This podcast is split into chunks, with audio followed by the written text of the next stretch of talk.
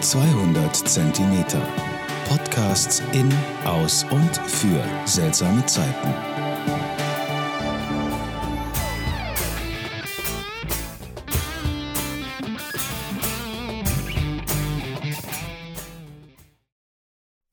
Hallo zusammen, mein Name ist Andreas Brodel und ihr hört jetzt einen Podcast exklusiv für 200 Zentimeter.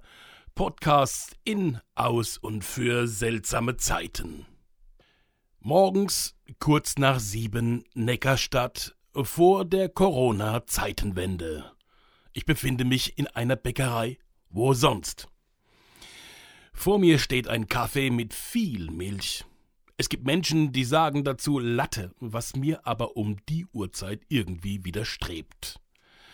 Dazu das Gegenteil von einem Müsli auf einem kleinen Teller. Irgendwas Süßes mit Streusel drauf. Ich kann's ja vertragen. Die Tür öffnet sich.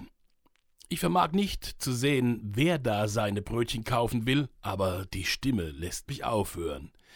Tief, alt, verrotzt, um es genau zu sagen. Hört sich nach einem langen Mannheimer Leben an. Mach mal mal vier weg. Die normale, ja, das neumodische Zeug brauchte kein Mensch. Also ich jedenfalls nicht.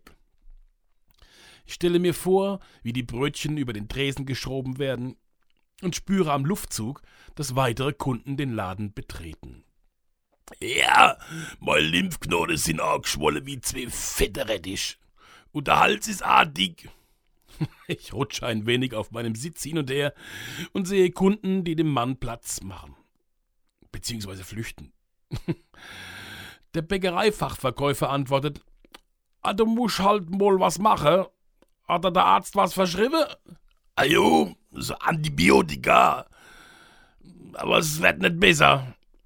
Ah, dann müssen die Mandeln raus. Ja, das wird so sein. Das soll jo helfen. Bei der Helga hat's geholfen. Ja und? Wann lässt das machen? Also die sind doch schon draus. Und zweimal geht nicht. Ach du schwor. Und jetzt? Keine Ahnung. Hallo, muss weiter. Die Besserung? Danke. Der Mann verlässt den Verkaufsraum und draußen auf der Straße hört man zum Abschied ein sehr monomerisches Räuspern.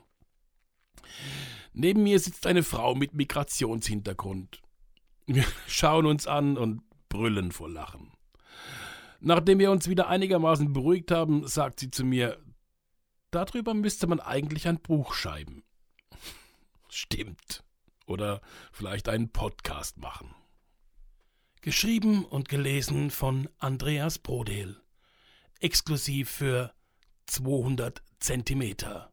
Podcasts in, aus und für seltsame Zeiten.